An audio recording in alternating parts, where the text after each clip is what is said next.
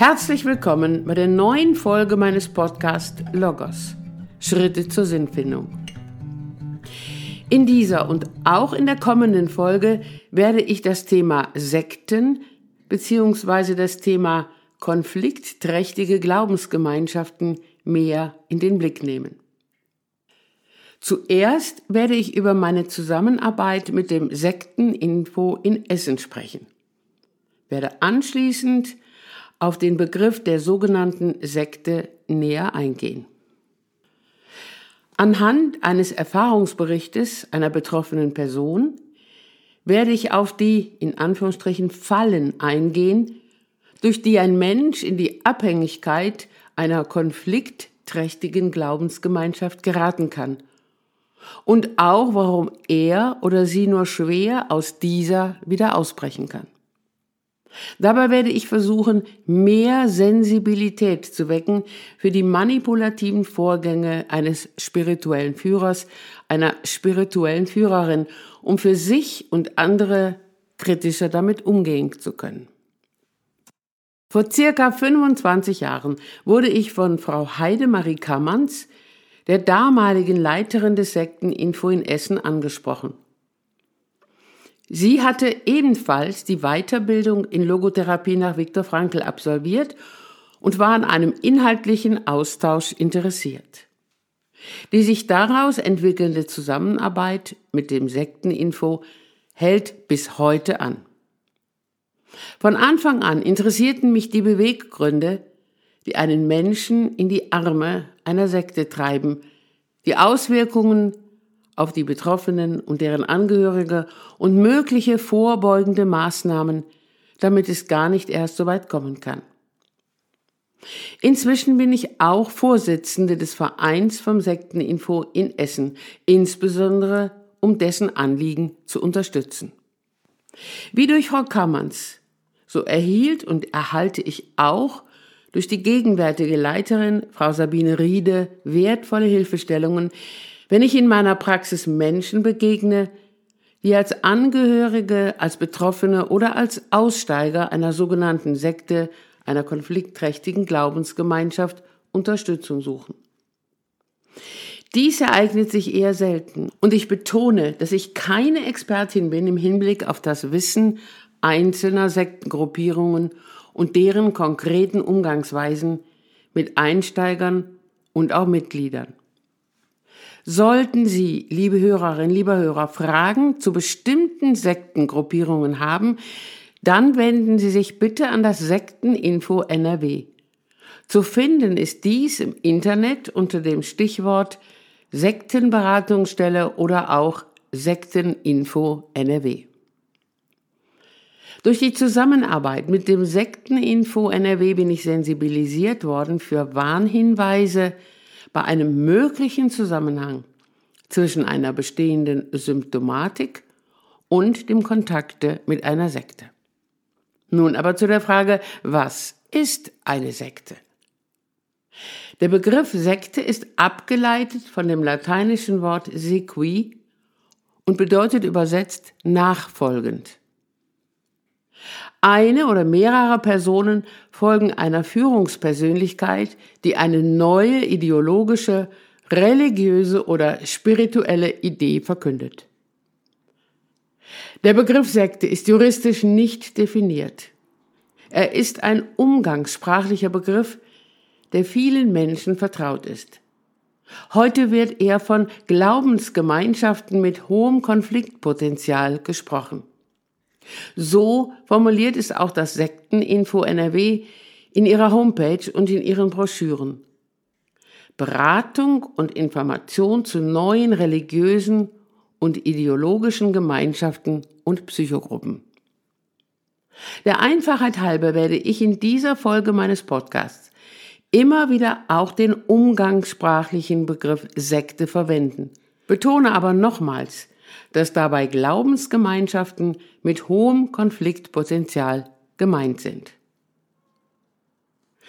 Ein mögliches Gefährdungspotenzial bei sogenannten Sekten ist es, dass der einzelne Mensch in einer Gemeinschaft aufgenommen und somit auch ein Teil dieser Gemeinschaft wird, dass er oder sie ihre Verantwortlichkeit, ihre oder seine Freiheit und nicht selten viel Geld oder sogar ihre Gesundheit an die Gemeinschaft abgibt.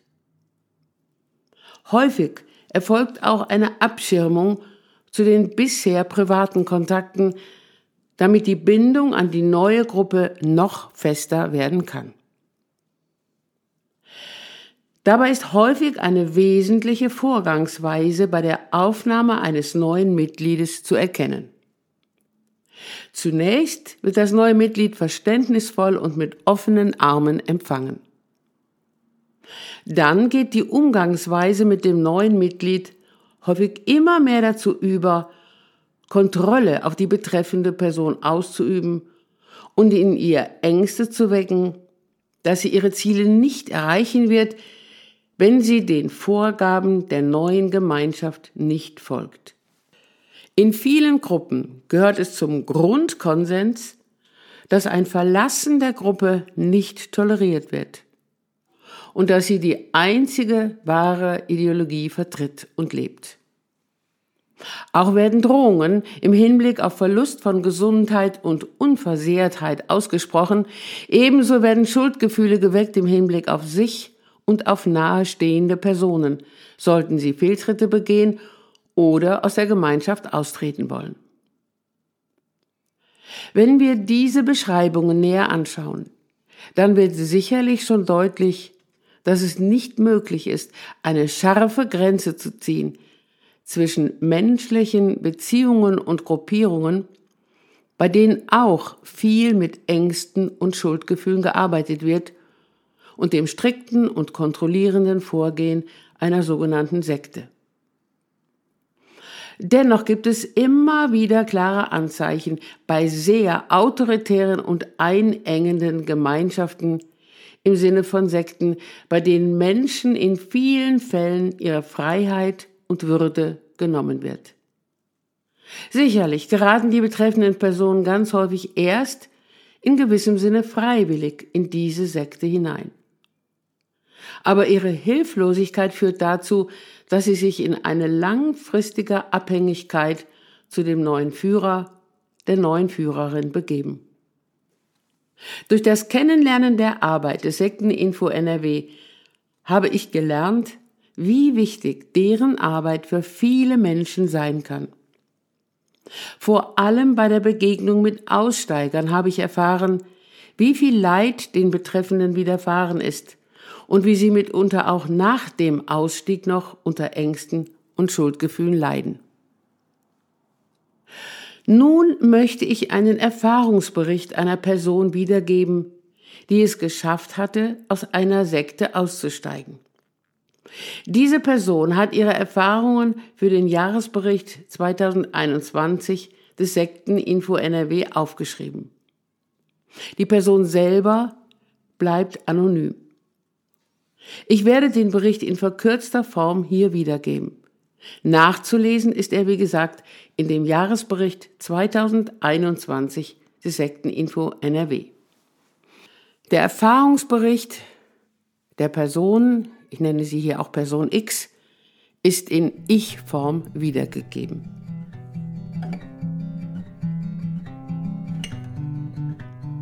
Zuerst möchte ich über meinen eigenen Weg sprechen. Ich habe mich damals viel mit spirituellen Lehren beschäftigt. Aufgrund meiner spirituellen Suche habe ich Reisen gemacht und bin in verschiedenen Klöstern gewesen. Ich war dann eine Zeit lang selbst ordinierter Mönch und habe einen sehr strengen Buddhismus gelebt. Die Essenz von den ganzen Schriften, die ich studiert habe, war, das Ego zu vernichten. In vielen spirituellen Lehren wird das auch ausdrücklich so gesagt. Es waren verschiedene Gründe, warum ich meine Aufgabe als Mönch aufgegeben habe. Der Hauptgrund war, dass ein extremer Fundamentalismus dort herrschte. Es wurde ganz viel Überheblichkeit geäußert und darauf gepocht, die einzig wahre Religion zu vertreten und alle andersdenkenden Menschen würden in die Hölle kommen. Solche Sachen waren für mich einfach absolut inakzeptabel.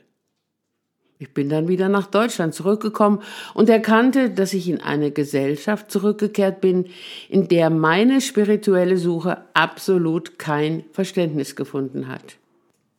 Das war sehr hart für mich, denn ich fühlte mich überall allein. Ich habe dann Arbeit in einer sozialen Einrichtung gefunden. Dort hatte ich den ersten Kontakt zu meinem späteren spirituellen Führer, der dort als Hilfskraft angestellt war. Mein erster Eindruck war, dass er ein echt arroganter Typ ist, und ich war dadurch zunächst ein bisschen abgeschreckt. Scheinbar nebenher hat er spirituelle Äußerungen gemacht, die mich neugierig gemacht haben. Im Endeffekt möchte ich schon behaupten, dass er aktiv versucht hat, mich zu beeinflussen, von Anfang an. Er hat Seminare veranstaltet und die Werbung für diese Seminare zur Arbeit mitgebracht. Er hat versucht, mich in seine Gruppe zu involvieren, indem er mich zur Seite genommen hat und Gespräche über religiöse Themen mit mir geführt hat. Ich war beeindruckt davon, wie er mit Patienten umgegangen ist. Er war gegenüber den betreuungsbedürftigen Menschen wirklich vorurteilsfrei, ist für deren Rechte eingetreten. Dadurch habe ich mich irgendwann entschlossen, mir das mal anzuschauen, was da so passiert in seinen Seminaren. Was da stattgefunden hat, war absolutes Neuland für mich und hat mich sehr beeindruckt. Es wurde Energiearbeit oder Familienaufstellung gemacht. Das war für mich interessant, weil das sehr, sehr fern war von dem, was ich zu der Zeit kannte. Irgendwie hat es mir das Gefühl gegeben, dass da unbewusste Themen, die auch mich beschäftigt haben, eine Rolle spielen würden. Bei den von mir besuchten Seminaren haben dann Familienaufstellungen stattgefunden und überhaupt Aufstellungen. Es wurden Themen, die jemanden beschäftigten, nach außen gebracht. Dazu hat der andere Teilnehmer stellvertretend aufgestellt, wie zum Beispiel, du bist jetzt die R von J oder Du bist stellvertretend für die Vergangenheit von J oder ähnliche Sachen. Da kam dann sehr viel Persönliches zum Vorschein. Ein interessanter Gedankengang für mich war, dass er immer betont hat, dass man die Arbeit nicht konzeptuell erfassen kann. Sie geschieht aus dem gegenwärtigen Augenblick heraus und er nimmt einfach das, was da ist und arbeitet damit. Andere können das nicht verstehen. Und es ist ja auch wirklich schwierig, das zu beschreiben. Ein ganz anderer Aspekt war, dass er in den Seminaren von Anfang an ganz harte Methoden benutzt hat. Da hat man schon gesehen, dass eines seiner Mottos war, dass das Ego gebrochen werden muss. Zum Beispiel musste einer der Teilnehmer sich auf den Boden legen und alle haben auf ihm gelegen, sodass derjenige nicht mehr atmen konnte. Wenn ein Teilnehmer angefangen hat zu weinen und sagte, ich kann nicht mehr, wurde der spirituelle Führer ganz sanft und sagte, ja, jetzt kommt der ganze Scheiß hoch, bla bla bla. Das war eine wichtige, vielleicht sogar die wichtigste Struktur seiner Arbeit. Er hat immer Methoden benutzt, um das Ego zu brechen. Wenn jemand dann gebrochen war, dann wurde er ganz sanft und hat andere dazu aufgefordert, geh dahin, tröste ihn, leg deine Arme um ihn. Da hatte man dieses Gefühl von, jetzt bin ich geborgen, jetzt hilft mir doch einer. Und ich gewann den Eindruck, ah ja, dann kann ich mich und die Vergangenheit jetzt wirklich gehen lassen. Dadurch entstand eine absolute Abhängigkeit. Wenn man erst einmal so unterwegs ist, wie ich unterwegs gewesen bin, mit der Überzeugung, mein Ego muss gebrochen bzw. vernichtet werden, dann ist man an diesem Punkt sehr verwundbar.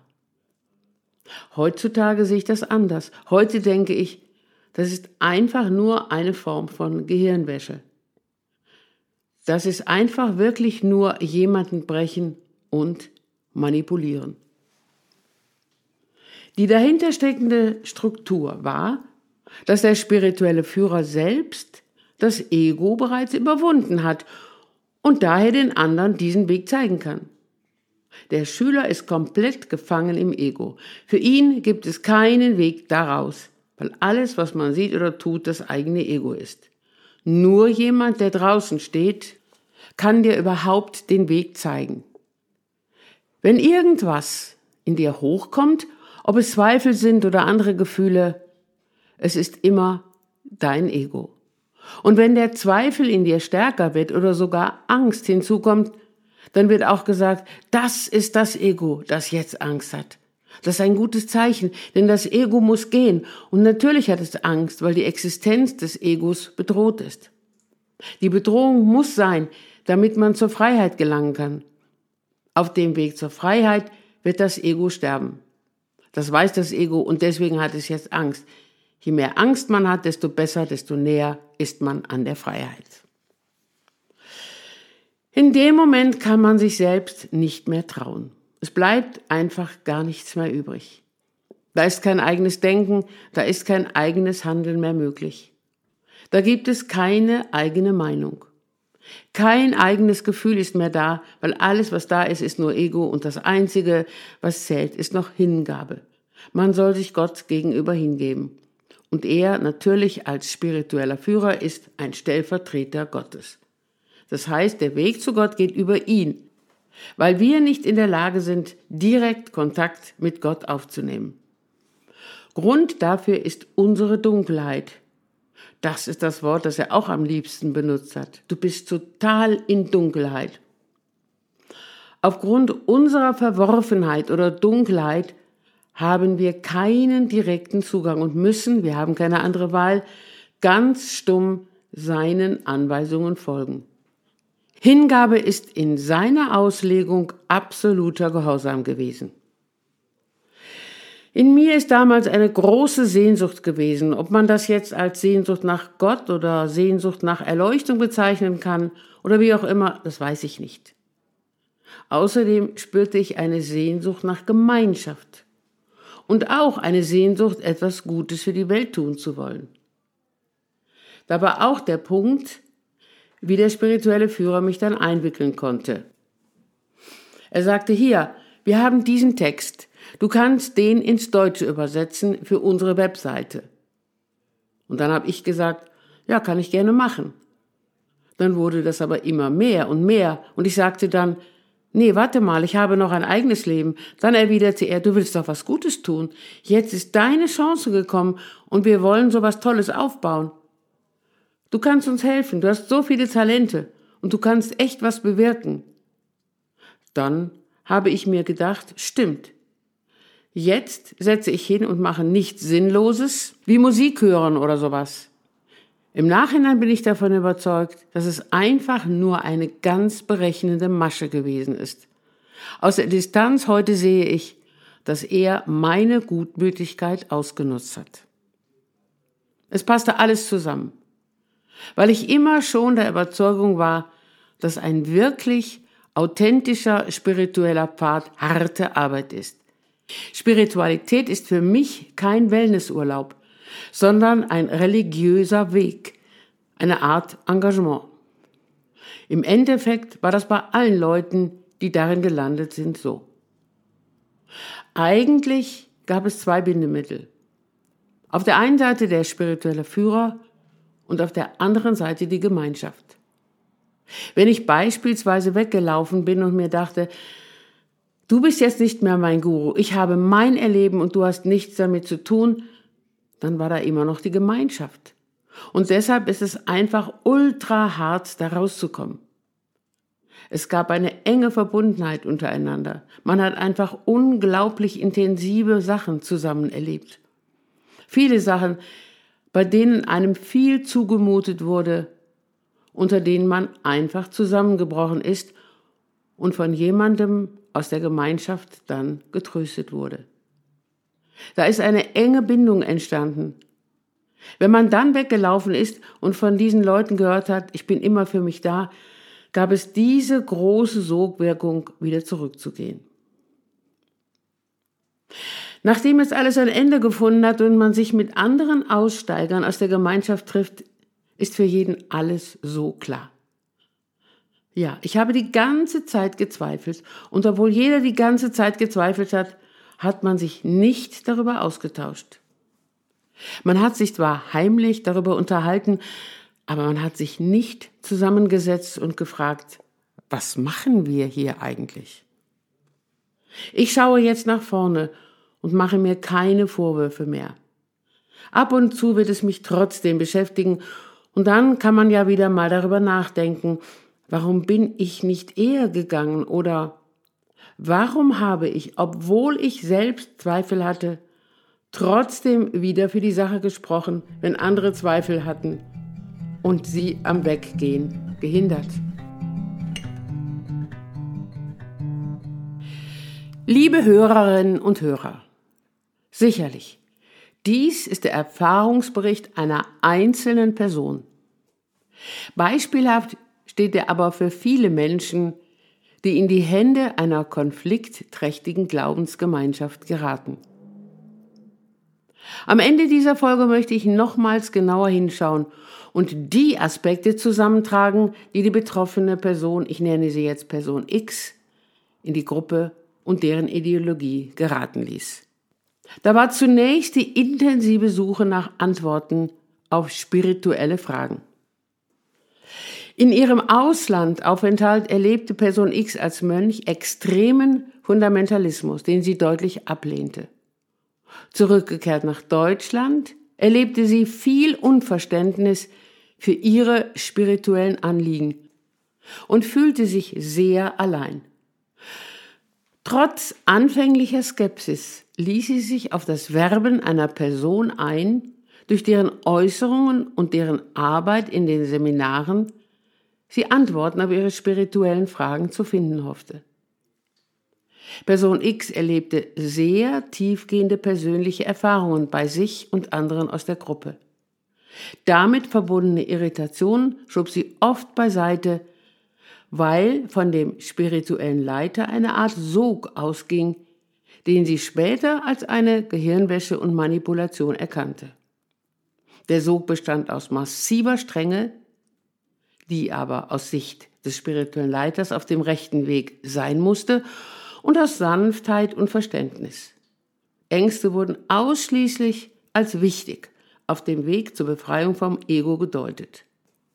Hingabe an den spirituellen Leiter als Stellvertreter Gottes war oberstes Ziel. Zweifel und Ausbrechen aus der Gemeinschaft bedeutete den Verlust der Gemeinschaft. Das Dazugehören war wichtiger als das Hinterfragen, was machen wir eigentlich hier? Am Ende ihres Berichtes stellte Person X die Frage, warum bin ich nicht eher gegangen oder Warum habe ich, obwohl ich selbst Zweifel hatte, trotzdem wieder für die Sache gesprochen, wenn andere Zweifel hatten und sie am Weggehen gehindert? Auf diese Fragen und auch auf die Frage, wie es geschehen kann, dass ein Mensch in die Fänge einer konfliktträchtigen Glaubensgemeinschaft gerät, einer Art Sekte gerät, möchte ich in der kommenden Folge versuchen, Antworten zu finden. Dabei werde ich auch logotherapeutische Aspekte mit einbringen.